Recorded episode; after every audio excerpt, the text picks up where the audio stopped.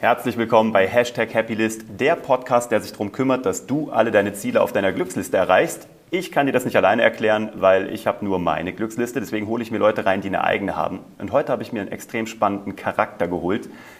Das trifft sich, glaube ich, auch schon so ins Mark. Ich habe heute Patrick Grabowski am Start, der mir heute eine halbe Stunde, 40 Minuten seiner Zeit schenkt. Patrick, Patrick ist 100%, 110% lurchfrei, du siehst es auf seiner Cappy. Wenn du den noch nicht kennst, musst du ihn kennenlernen. Ich kenne ihn selber erst seit ein paar Jahren über Instagram. Wir haben uns noch nie persönlich getroffen, aber ich folge ihm aus gutem Grund, weil er interessant ist. Und über wie viele Menschen kann man das schon sagen? Patrick, ich, ich fasse es kurz zusammen, weil es ist deine Story. Deine Eltern sind leider früh verstorben. In der Schule war das nicht so dein Ding. Du bist mal auf die schiefe Bahn geraten, du hast mal ein bisschen drogenmäßig unterwegs. Hast du mal eine Karriere gehabt, die dann im Knast geendet hat für drei Jahre?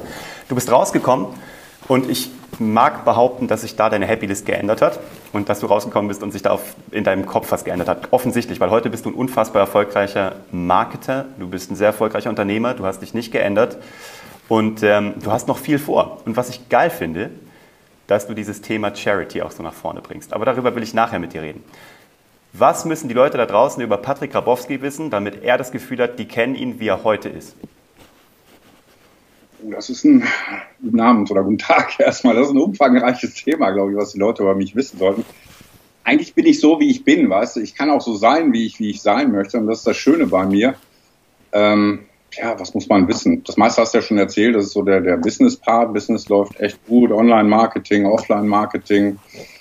Ähm, wir machen so 10.000 Kunden im Monat für verschiedene ähm, ja, Kabel- und DSL-Anbieter und, und aber mein, mein Herzensding ist eigentlich so der Bereich Charity oder Leuten halt wieder auf die Bahn helfen, die auch selber mal weggekühlt sind.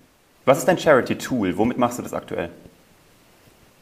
Also mein Charity-Tool ist so auf der einen Seite Instagram, wo ich halt äh, Postings mache und die Leute meine Geschichte kennen, wie du schon gesagt hast, mit Knast auf die Fresse gefallen, Pleite auf die Fresse gefallen, jetzt läuft alles wieder. Mhm die sehen mich halt und sehen so, so einen Typen mit einem langen Bart und langen Haaren und irgendwie so einer witzigen Mütze und dann konträr dazu den Lambo und den Lifestyle und denken sich, das, das gibt's doch gar nicht, wenn der Typ mit dem Bart und den langen Haaren, der Zottel das irgendwie schafft, mhm. da muss ich das ja auch irgendwie hinkriegen. Ne? Mhm. Und da kriege ich sehr viele Zuschriften, wo die Leute sagen, Mensch, Patrick, ich habe das gemacht, ich habe das gemacht, ich habe mir deine Bilder ausgedruckt, ich mache deine Morgenroutine und was weiß ich was.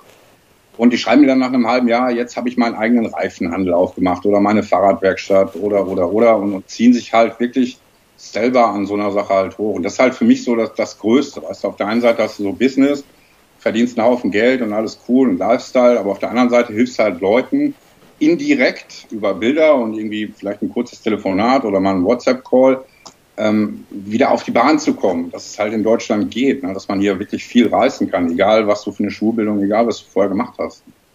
Wer war dein Patrick Grabowski? Jetzt mal wirklich, die Knasttür geht auf, du kommst raus. Wer war dein Patrick Grabowski? Wie hast du dich hochgezogen oder hat dich jemand hochgezogen? Naja, mich hat äh, direkt so keiner hochgezogen. Damals waren so Martin Limbeck und Alexander Christiani so die Verkaufscoaches, die es überhaupt gab. Mhm. Heute ist wie jeder Zweite. Und da habe ich mir dann so ein bisschen Verkaufen angeeignet und habe dann bei der 1 und 1 halt Verkaufen gelernt im Supermarkt am Promotion-Stand. Mhm. Harte Schule. Da, ja, ja, muss da wirklich harte Schule auf fremde Leute zugehen, die mit dem Einkaufswagen an mir vorbeilatschen. Und äh, das war wirklich schon hart, so fremde Leute anquatschen, wenn du selber vom Mindset so sagst, okay, ich würde nicht gerne angesprochen werden. Und, mhm. und das musste ich erstmal weglegen. Also der erste Tag war grausam, da ging gar nichts. Mhm zweiten Tag mit Anzug und Krawatte habe ich mich dann getraut, so wirklich Leute anzusprechen. Mhm. Tag war ich schon so weit, dass ich so im Schnitt war vom Team und nach einem Monat war ich so Teambester und habe gemerkt, Mensch, das ist ja total easy. Und eigentlich ist mir auch völlig egal, was die Leute denken, weil ich mache hier einen Tausend am Tag ja. auf Lock ein bisschen Leute anquatschen. Mhm. Die meisten, die einen Einkaufswagen an mir vorbei ähm, schieben, wahrscheinlich nicht. Ne? Ja, total krass. Als du rausgekommen bist, so aus dem, aus dem Gefängnis, warst du gepumpt? Also hast du gedacht, so jetzt reiße ich das Ding kaputt, so jetzt gehe ich raus und baue mein Leben? Oder hast du gedacht, scheiße, ich habe keine Ahnung, was da draußen los ist? Und also bist du rausgekommen als mit, äh, mit, mit Energie oder warst du ein gebrochener Mann? Ernsthaft? Weil ich kenne niemanden, der im Gefängnis war. Ich, ich finde es mega interessant. Ja, du, du, du kommst raus, hast 500 Euro Überbrückungsgeld, keine Freunde, wenig Familie noch und musst dann halt gucken und dich besinnen, was kann ich und was kann ich nicht. Mhm darfst halt nicht in das Loch zurückfallen, aus dem du gekommen bist und auch was das Umfeld angeht. Ne? Du ja. musst also wirklich am besten umziehen, weil sonst kommst du wieder in das gleiche mhm. Feld rein und, und versuchst dann wieder über, über schnelles Geld irgendwie äh, schnelles Geld zu machen. Mhm. Und das habe ich halt gemacht. Ich bin halt umgezogen, habe dann hier mal auf einer Couch geschlafen und da bei Kollegen und ähm, sofern das noch so Kollegen waren, weil nach dem Knast oder im Knast merkst du halt wirklich, wer Kollege ist und wer halt nicht. Ja. Ja, und dann habe ich äh, bei der 1 und 1 halt angefangen und da kam so langsam das Feuer, wo ich dann so gemerkt habe, okay, Mensch, eigentlich muss da mehr sein und, und man muss auch irgendwie mehr machen können als, als irgendwie so, so der Schnitt. Und mein Traum war es eigentlich immer so, 100 Leute für mich arbeiten zu haben, hört sich jetzt blöd an, aber mit 100 Leuten zusammenzuarbeiten, um, um, um halt irgendwie so mein Mindset auch weiterzugeben, was ich dann über die Zeit entwickelt habe. Klar. Dann kam der Bart dazu und dann kamen die Haare noch dazu. Und seitdem bin ich eigentlich erst frei. Seitdem ich diese beiden Sachen habe, bin ich irgendwie komplett frei. Geil, also du hast dann bei 1 und 1 erst, also du hast deinen Anzug gebraucht, erstmal als Rüstung und dann hast ja. du ihn irgendwann aber auch bewusst abgelegt. Ja, bei der 1 und 1 habe ich ihn gebraucht als Rüstung, klar, weil sonst, wenn du da äh, irgendwie ein bisschen komisch aussiehst, kommt keiner an deinen Stand, weil die denken, du bist irgendwie von den Zeugen Jehovas oder willst irgendwie, weiß nicht, ein Klingelblatt verkaufen. Und danach war ich halt ähm, in, in, der, in der Führung oder musste das Team von 20 Leuten übernehmen, war der Jüngste aus dem Team und hatte nur so Lötkolbenfritzenverkäufer bei mir, die halt so technisch immer verkauft haben und 30 Jahre älter waren als ich. Davon ja. habe ich dann entsorgen müssen und dann haben wir das Team halt von Platz 16 auf Platz 1 innerhalb von neun oder zehn Monaten aufgebaut. Wahnsinn. Und da habe ich halt gemerkt, dass ich irgendwie was habe und das hat mir dann auch jemand mal gesagt, Patrick, du hast irgendwie was, so Begeisterungsfähigkeit ist die bestbezahlteste Eigenschaft der Welt, hm. hat er gesagt. Und ich konnte das so gar nicht glauben, ich wusste auch gar nicht, warum das so funktioniert, aber die Leute haben das so teilweise auch so mir zuliebe gemacht, weißt du, weil, weil ich auch wirklich immer gegeben habe. Ich bin auch hingefahren, habe einen Tag mit denen zusammen am Stand gearbeitet, war jetzt nicht so der Chef, der sagt, hier, du musst das machen, das machen, das machen. Ich habe halt mit denen zusammen wirklich gearbeitet. Wenn du deinen. Führungsstil zusammenfassen müsstest, was sind so, oder wenn, guck mal, ich werde daraus, ich habe in den letzten zehn Jahren ungefähr 1000 Leute auf der Payroll gehabt, ne, so als Unternehmer. Was ich, deswegen finde ich es interessant, wie andere erfolgreiche Leute halt ihren Führungsstil beschreiben selber, ne? oder wie sie glauben, wie sich das entwickelt hat. Was ist dein Führungsstil? Also ich bin so eine Mischung aus äh, guter Freund und, und Coach. Mhm. Ich, ich, führe quasi einzeln. Das heißt, mhm. für mich ist jeder Mensch wie in so einem Blumenbeet eine einzelne Blume und ich versuche Rosen zu Rosen zu pflanzen und, und Tulpen zu Tulpen. Und ich weiß, dass Brennnesseln als Beispiel Dünger 47 brauchen und Rosen halt Dünger 99. Und er möchte halt ein Auto haben. Der nächste hat Stress mit seiner Frau, will mit mir drüber reden. Der nächste will einfach mal in den Arm genommen werden und so weiter. Ähm, aber je größer das Unternehmen wurde, desto weniger konnte ich das leider ausleben. Deshalb haben wir es dann wirklich mal an die Köpfe ausleben können. Und die sollen einfach die Philosophie von uns irgendwo so weiter in, ins Unternehmen tragen. Wir haben auch so Standards, dass man sagt, so ähm, Produktion versus Politik. Mhm. Das heißt, die halt Politik machen und immer schlecht drauf sind, die können halt wirklich nach Hause gehen, das brauchen wir halt im Vertrieb nicht. Und diese ganzen Standards, die wir so leben, die leben die Leute dann auch nach. Muss es aber mit 150, 200 Prozent leben, damit sie wenigstens irgendwie 80 Prozent ankommen bei den Leuten. Ja. Wie ist deine, Fehlertoler deine Fehlertoleranz, wenn jemand mal richtig verkackt bei dir im Team? Also ist es so, gibt ja diese, es gibt ja diese Geschichte ne, von dem einen, der glaube ich, so eine Management-Geschichte, wo einer im Management eine Million verkackt hat, zum Chef gerufen wird, der Chef sagt so, okay, jetzt setzen wir uns mal hin. Der sagt, ja, feuern Sie mich ruhig. Und der sagt, Digga, ich habe gerade eine Million in deine Ausbildung investiert. Alles, was ich jetzt nicht machen werde, ist dich feuern. Deswegen, ich, ich bin da sehr ähnlich. Es geht nur darum, wie oft und wie umfangreich. Wie siehst du das beim Thema Fehlertoleranz? Ja, die Frage ist immer, Fehler oder grob arglistiger, vorsätzlicher Fehler. Weißt ja. du, das, das, das muss man so ein bisschen separieren. Mhm. Auf der einen Seite, Fehler sind normal. Ich mache jeden Tag wahrscheinlich 100 und dadurch werde ich halt besser. Mhm. Ähm, auf der anderen Seite gibt's halt wirklich krasse Sachen und dann ist für mich ähm, kommunizieren, konfrontieren, aussortieren. Mhm. Es gibt so Sachen, klar, das, das ist normal, da spricht man drüber und hey, so what, und dann geht die Show weiter. Es gibt halt andere Sachen, die sind halt Lügen, Betrügen, Geld klauen oder sowas im, im Vertrieb. Das ist dann ein Fehler für mich, der ist K.O.-Kriterium und sind die Leute weg. Klar, absolut, bin voll bei dir. Wie oft sehen dich deine Mitarbeiter? Habt ihr so einen Weekly Call oder sowas? Also so ein, ich meine, so ein DDD, wie Gary Vaynerchuk macht, wo alle einmal im Monat zusammengetrommelt werden und dann müssen sich alle seine Predigt anhören. Gibt es sowas bei euch?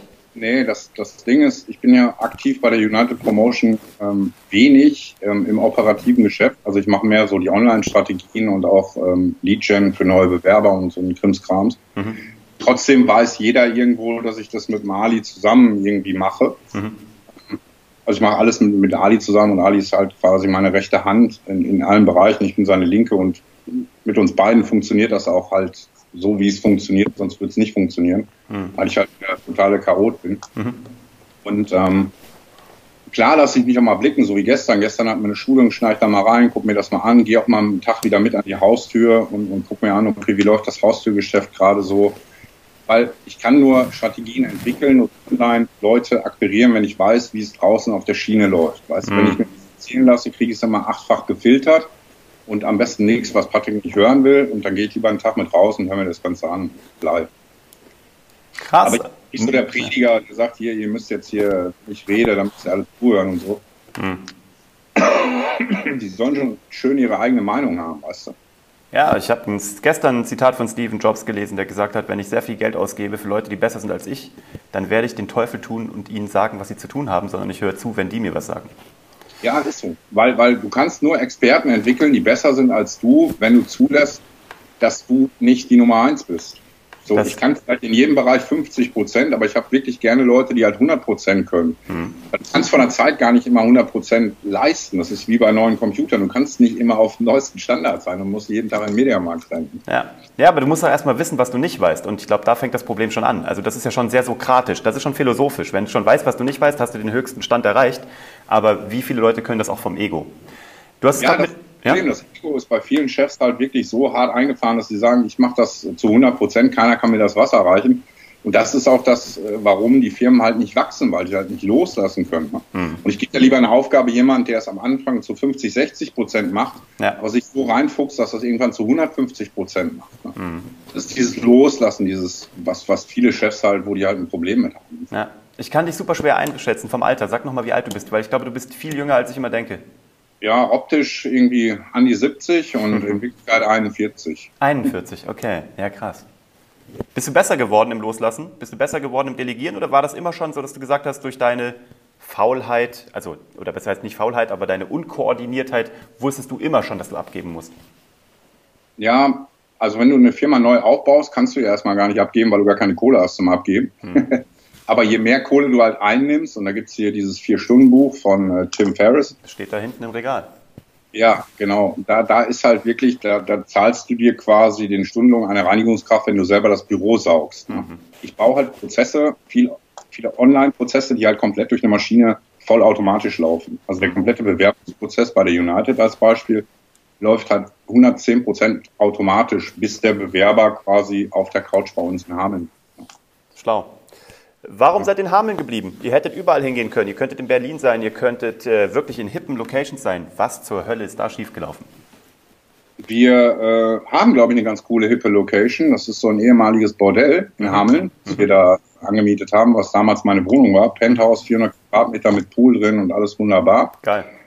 Und der Grundstein in Hameln war waren halt die Leute. Mhm. Wir haben da jetzt Leute, die sind zehn Jahre mit dabei, alte Hamelner Urgesteine. Mhm. Da ist einer dabei, der hat mit 50 bei uns gestartet, wusste nicht, wie man die Maus hält, musste die mit zwei Händen irgendwie so bedienen. Ja, geil. Und deshalb ist es so Hameln geblieben, ähm, weil ich, ich, oder wir brauchen halt nicht so viele Leute und auch nicht so viele Querdenker, die wir vielleicht auch viel zu querdenken. Mhm bei uns halt simpel. Ne? Wir haben simple Produkte, einstufig, relativ einfach, klingelingeling, hallo, wir haben hier das Glasfaserprodukt, willst du es haben? Ja, nein, auf Wiedersehen. Also das ist Easy. relativ simpel. Und ich will halt weg aus diesem noch größer werden und noch mehr, mehr Leute irgendwie bespaßen müssen und noch mehr äh, Fixkosten irgendwo aufbauen. Denn du weißt nie, und du bist immer abhängig, wenn du Produktverkauf zum Beispiel machst, du weißt nie, was nächsten Monat passiert. Ja. Wir haben es schon gehabt mit, mit, mit anderen Unternehmen, dann kommen halt keine Provisionszahlungen mehr, aber du hast da 300 Leute auf der Payroll und die wollen alle ihr Geld haben. Ja. Und, ähm, aus den Sachen sind wir halt komplett raus. Ne? Großartig. Also, ja. Sag mal, mit Ali, du hast es vorhin angesprochen. Ich habe auch meine Company zehn Jahre mit meinem, nee, ist nicht, das ist das Ding, es ist nicht mein bester Freund. Ich habe die mit meinem besten Geschäftspartner aufgebaut, äh, mit dem ich auch jetzt wieder was Neues starte. Und wir haben immer nach einer Definition gesucht, weil wir gesagt haben, wir sind, wir sind eigentlich nicht befreundet. Wir sind mehr verheiratet als befreundet. Also wir sehen auch unsere Ehefrauen im Wachzustand mehr, als die uns sehen. So, Brother from another mother. Wie würdest du das mit Ali definieren? Seid ihr befreundet? Ja, wir sind stark befreundet. Ne? Ali ist mein Trauzeuge. Mhm. Ich bin ein Pate beim Patenkind mhm. und ich glaube, dass das auch nur funktioniert, wenn man sich bedingungslos vertraut und, und das ist, glaube ich, auch so ein, so ein Grundstein von einer, von einer guten Freundschaft. Ne? Hm. Also wir haben, wir haben uns noch nie richtig gestritten und wenn, dann kommt man immer irgendwo so zusammen. Wir hatten nie Stress wegen Geld. Wir haben nie irgendwie gesagt, so, ich brauche jetzt zehn und dafür nimmst du nur zwei oder irgendwie sowas. Hm. Das gibt's so bei uns nicht. So, Ali hat seine super Stärken, die er super macht. Ich habe meine Stärken, die ich super mache und das gebündelt gibt halt so das Gesamtkonstrukt halt. Ne? Ja.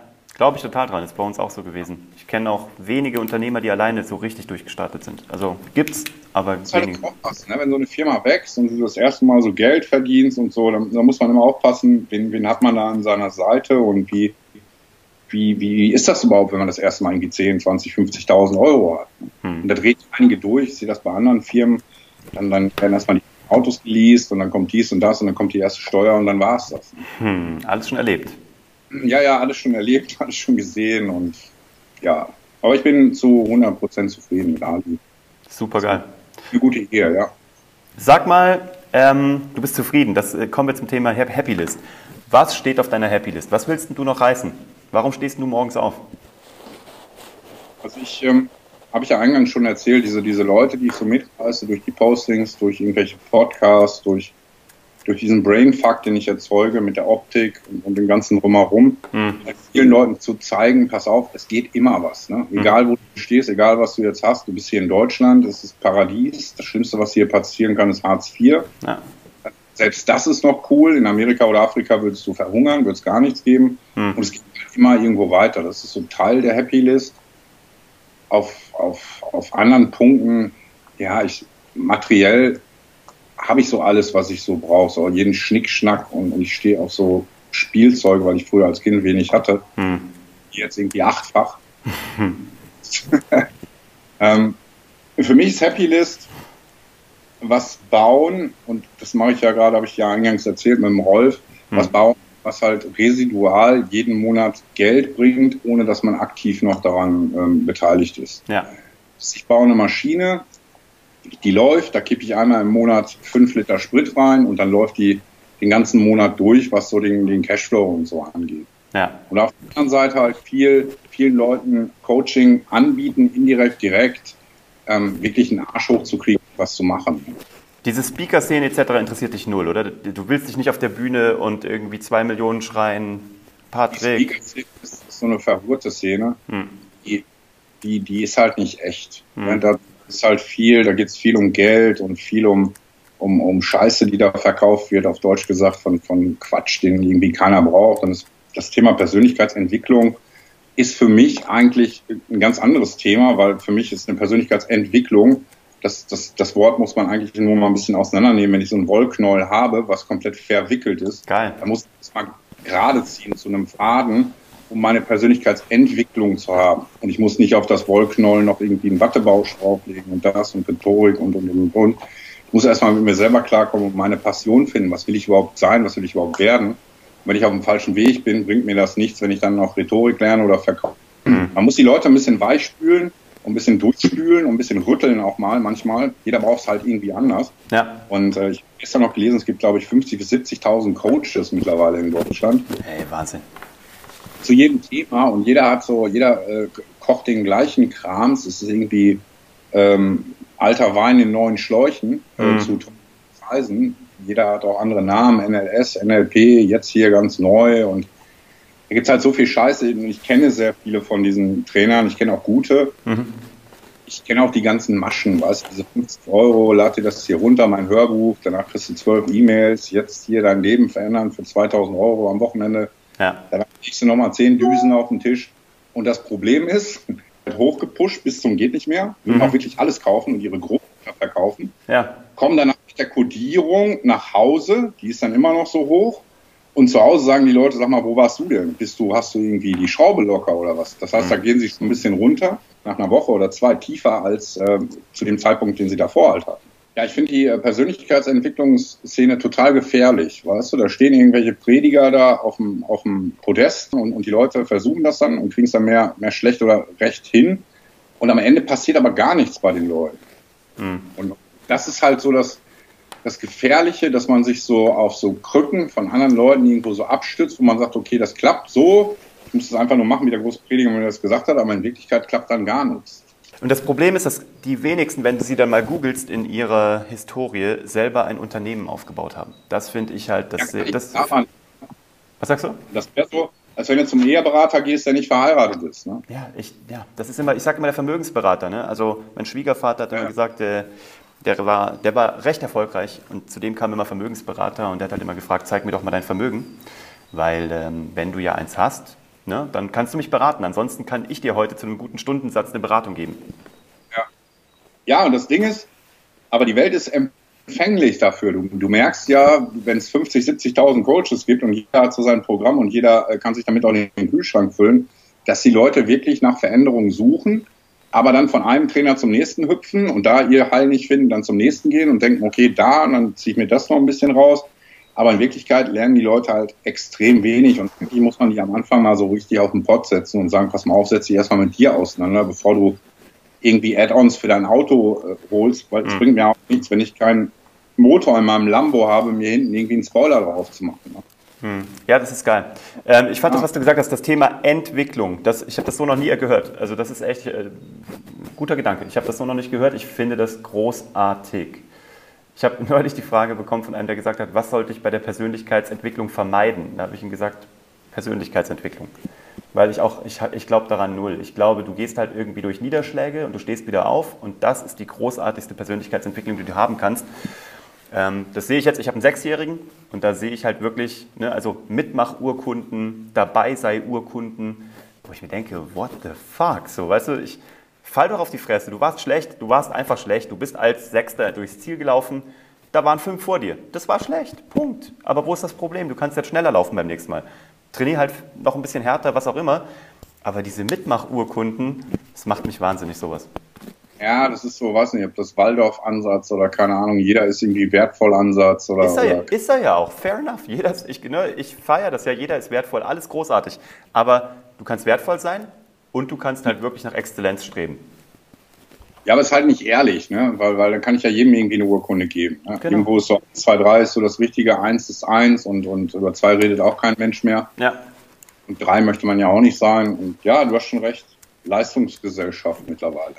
ja Aber damit sie nicht traurig sind, kriegen sie eine Mitmachurkunde, damit sie sich nicht äh, irgendwie mit sieben die erste Zigarette anmachen.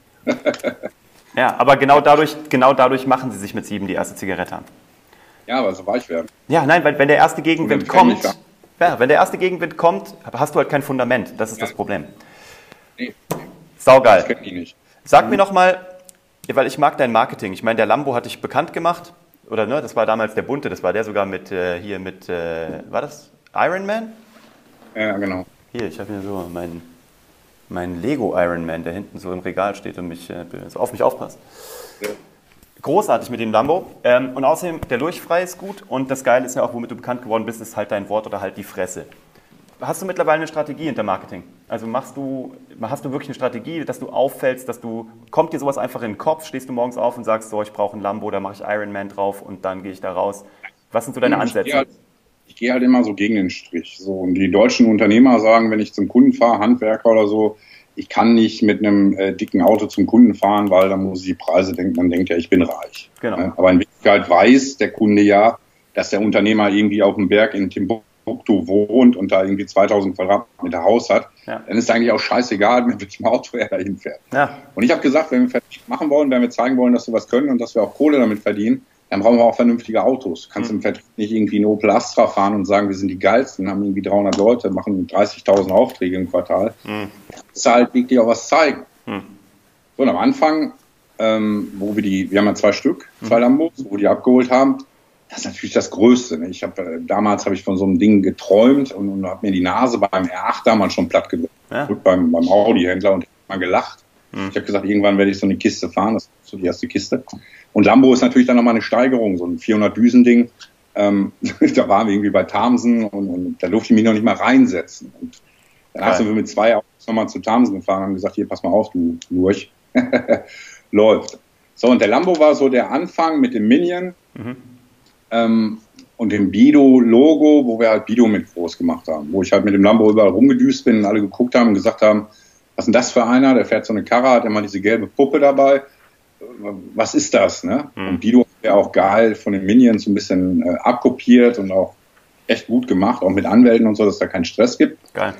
Und nach dem Lambo kam ja dann äh, die Wette für den Kindergarten mit meinem äh, Kumpel vom, vom Sportstudio, wo wir gesagt haben, pass mal auf, wir lassen uns jetzt mal, wir hatten wirklich keinen Bart, mhm. ich sag, wie so ein, wie so ein, weiß nicht, argentinischer Autoverkäufer. und ähm, kein Bart. Dann haben wir gesagt, komm, wir lassen uns jetzt mal den Bart wachsen, und zwar ein Jahr, und wer den längeren Bart hat, hat gewonnen, und der andere muss pro Millimeter, der kürzer hat, 50 Euro ans Kinderheim in Hameln bezahlen. Geil ähm, als Spende. Mhm. Dann haben wir das ein Jahr gemacht. Bart wurde immer länger und das ist voll komisch, wenn du noch nie Bart gehabt hast, das juckt ja die ersten drei Tage und es wurde immer länger und unegal und wir durften ja nicht schneiden, nichts. Mhm.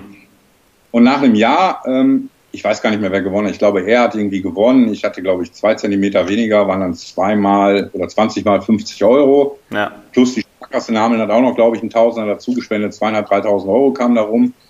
Die Kinder haben sich gefreut dann war die Wette vorbei und haben wir gesagt, okay, jetzt ist blöd, was machen wir jetzt? Wir müssen das Neues starten. Und dann kamen die Haare dazu. Mhm. Und Haare ist dann noch mal ätzender als, als Bart, weil ich habe mir nie vorstellen können, irgendwie lange Haare zu haben. Jetzt kann ich mir nicht mehr vorstellen, kurze Haare zu haben. Ich wusste auch nicht, wie man sich einen Zopf macht, da musste das Band und Geil. Thema ge ge gezeigt. Und bei langen Haaren musst du wirklich oft eine Mütze tragen, weil so der, der Zwischenschritt oder der Übergang nennt man das ja, das sieht ja so grausam aus. Du siehst aus wie eine keine Kohle mehr für einen Friseur hast. und dann kamen die langen Haare. Mhm. Seitdem die langen Haare da sind, kam auch der Slogan so, halt dein Wort oder halt die Fresse. Mhm. Wenn du irgendwo finanziell so, so abgesichert bist und weißt, du kannst machen, was du willst, dann kannst du auch sagen, was du willst. Ja, genau. Und dann kam halt das Lurchfrei dazu, wo ich gesagt habe, hier, pass auf, ich äh, habe keine Lust mehr mit Leuten, mich, mich um ja, rumzuplagen oder rumzuärgern, die halt so lurchig drauf sind, die am Boden rumkriechen, immer nur am Meckern sind, immer nur sich aufreden, aufregen. Und dann habe ich halt durchfrei mir eine Mütze selber gemacht, habe die bestickt, hm. habe aufgesetzt und dann hatte ich die bei Instagram auf und haben die ganzen Leute gefragt, was ist denn das, wo gibt's denn die Mütze? Und dann haben wir halt die Seite dazu gebaut, auch ein bisschen aggressiver. Ja. Den Lurchtypen, Laberlurch und Ducklurch und wie sie nicht alle heißen. Hm. Dann kam halt Durchfrei dabei und Durchfrei ist quasi der der Motor oder der, die, die Sponsoring-Plattform von Smiling Eyes. Okay. Mhm. Das heißt, Smiling Eyes ist halt das Kinderhilfsprojekt, was wir haben. Und dann erhielt ich eine Nachricht, dass mir jemand gesagt hat, Patrick, pass auf, mein Bruder oder Cousin, ich weiß nicht mehr genau, der will unbedingt mal Lambo fahren. Ich gesagt, ja, hm, hm, hm. kleine Herausforderung, der sitzt im Rollstuhl. Oh. Und dann habe ich gedacht, so, oh, Rollstuhl, weil der Lambo ist ziemlich, also wirklich eng, da kannst du wenn du älter bist, fast gar nicht mehr einsteigen. Rein geht, aber raus musst du dann wirklich fast kullern, weil du sitzt auf dem Fußboden. Hm. Ich hatte immer so Berührungsängste mit, mit Leuten, die halt im Rollstuhl sitzen, weil die mir immer völlig leid tun, weil ich immer mich so frage, warum muss jemand mit fünf Jahren irgendwie im Rollstuhl, ich finde da so keine Antwort für mich im Kopf. Hm. Ähm, auch mit meinen Eltern, warum sie so früh gestorben sind, das, das sind halt so Antworten, die ich halt nicht finde, weißt du? Und dann setze ich mich damit auch nicht mehr auseinander, aber Früher habe ich das immer so gemieden, hätte ich gesagt, so, uh, Rollstuhl, lass mal lieber. Hm. Ja, gesagt, getan, ich, ich komme vorbei, wir drehen eine kleine Runde, zehn Minuten, tralala. Ich da vorbeigedüst, wir haben den Dach abgemacht, wir haben das Dach abgemacht vom Lambo, haben ihn reingepackt, sind losgefahren und er hat halt gestrahlt wie ein Castor-Behälter. Ne? Der hat, so, Geil. Und ich habe so gedacht, so, hey, für mich ist das völlig normal okay, das ist schon cool, wenn du mit so einer Kiste durch die Gegend fährst, wo du genau weißt, kein Schwanz in einer Stadt fährt so ein Auto. Hm. Das ist schon irgendwie cool, aber wenn du dann einen mitnimmst, der dieses Erststrahlen, was du ja gehabt hast, wo du das Auto dir abgeholt hast, der dieses Erststrahlen nochmal drauf hat und diese Autos quasi nur so als kleines Matchbox-Auto oder irgendwie zu Hause hat. Und aus der Viertelstunde sind irgendwie zweieinhalb Stunden geworden, einmal tanken. Geil. Dann habe ich ihn zu Hause abgesetzt, die Eltern haben sich schon irgendwie Sorgen gemacht. Und dann habe ich ihn rausgeholt und der hat so gestrahlt, also der hat gar nicht mehr aufgehört zu strahlen. Ich glaube, der strahlt heute noch. Mhm. und dann bin ich nach Hause gefahren und habe so gedacht, krass, was man einfach so durch so eine durch so ein Auto, was ja eigentlich eigentlich nur ein Auto ist, was nur ein bisschen anders aussieht als alle anderen Autos, aber eigentlich ist es nur ein Auto, es fährt, das ist vielleicht ein bisschen schneller, was man für Emotionen bei Leuten so so wecken kann. Ja. Und dann habe ich gesagt, da müssen wir doch eigentlich mal was draus machen. Meine soziale Reichweite war halt gut. Und dann habe ich gesagt, okay, wir machen mal folgendes Projekt, wir suchen ein paar Leute, die irgendwie auch coole Sachen haben. Ja, vielleicht einen Bauernhof zum Pferdestreicheln oder keine Ahnung. Hab das aufgesetzt, hab das äh, abgeschickt Habe so gar nicht mehr dran gedacht. Hatte keine Datenbank dahinter, gar nichts. Und, und am Ende des Tages kamen irgendwie 1200 Anfragen von Leuten. Krass. Vom Vapiano, wo wir umsonst kochen können, von irgendwelchen Hotels, wo wir umsonst übernachten können oder die Kinder halt. Ne? Mhm. Und der Grund war halt, den Kindern irgendwie coole Momente zu geben, die sie sich aus finanziellen oder gesundheitlichen Gründen über ihre Eltern halt nicht, nicht leisten können. Ja. Weißt du? Und da ist halt ziemlich viel ähm, reingekommen. Ich glaube, 2000 Leute haben wir in der Datenbank, die irgendwie was geben wollen oder was, was sei es monetär oder halt über, über irgendwelche Sachen, die sie haben, Pferde streicheln in, in Cuxhaven oder sonst irgendwas. Mhm. Und auf der anderen Seite haben wir halt die Kinder oder die Anfragen von den Kindern oder den Eltern, die dann sagen, hier, mein Sohn hat äh, XY und lebt vielleicht noch ein halbes Jahr und würde gerne mal ähm, ABC machen. Dann gucken wir halt in der Datenbank, passt das, können wir das abbilden, ist das echt? Mhm. Und vermitteln das halt. Wie geil, was für ein schönes Projekt. Hammer. Naja, ich feiere sowas. Das ist so das, das Herzensding, was, was wir so machen, mhm. was jetzt so ein bisschen eingeschlafen ist, weil wir äh, zeitlich das momentan nicht hinkriegen können, weil ich gesagt habe, wenn wir das machen, machen wir es wirklich zu 110 Prozent. Mhm. Alleine so ein Ding zu gründen, ist ja in Deutschland schon so schwer. Wir haben mit dem Finanzamt tausendmal hin und her geschrieben, dann durften wir keine Spenden einnehmen. Dann war dies, dann war das, dann haben wir gesagt, okay, wir gehen weg aus Hameln, wir gehen jetzt nach, ähm, ich glaube, Dresden, haben wir es jetzt angemeldet. Nach einem halben Jahr konnten wir es dann da anmelden. Also hm. das war voll, voll, der Wigel. Ich wollte eigentlich nur was Cooles tun und dann kriegst du halt durch die ganzen Behörden 80.000 Steine in den Weg gelegt. Da habe ich ihnen gesagt, wisst ihr was, ihr könnt mich am Arsch lecken. Ja. Ich gehe jetzt dahin, wo es halt geht und mach das einfach. Ich bin halt von keinem angewiesen oder auf keinen angewiesen, das da machen zu müssen. Dann gehe ich halt woanders hin und zahle auch meine Gewerbesteuer gerne auch irgendwo anders hin. So what? Ich verstehe sowas auch nicht. Ich habe früher einen Verein gegründet, der hieß Artisten ohne Grenzen, weil ich komme von der Zauberei. Ich bin halt durch die Zauberei überhaupt zu allem gekommen. Ich habe mit acht Jahren angefangen, so meine ganze, mein ganzes Leben basiert auf der Zauberei.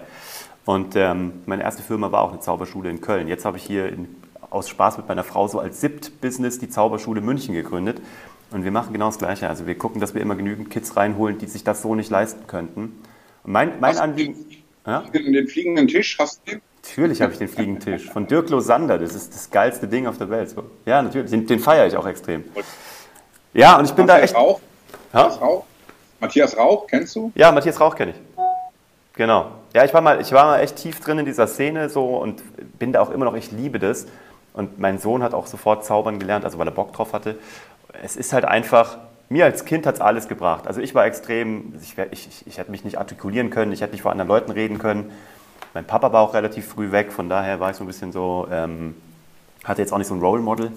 Und das habe ich mir durch die Zauberei geholt. Ich sage das auch. Und ich sage allen, mein, mein Ding ist ja, ich sage, wenn die Leute da draußen nur lernen würden, sich selbst präsentieren zu können. Ein Produkt, sich selber eine Idee oder ihre Arbeitsleistung. Aber niemand kann sich gescheit präsentieren. Und das ist mein Ding. Ich sage den Leuten, lernt. Aber es wird ja gelehrt, ne? Nirgendwo. Wo, wer soll es dir beibringen? Scheiße, du hast in so einem äh, preußisch-diktatorischen, komischen Schul Schulflur, wo rechts so die Klassenräume abgehen, ja. da lernst du halt nichts fürs Leben. Ne? Da gibt es halt so Fächer, irgendwie Steuern, sich selber präsentieren.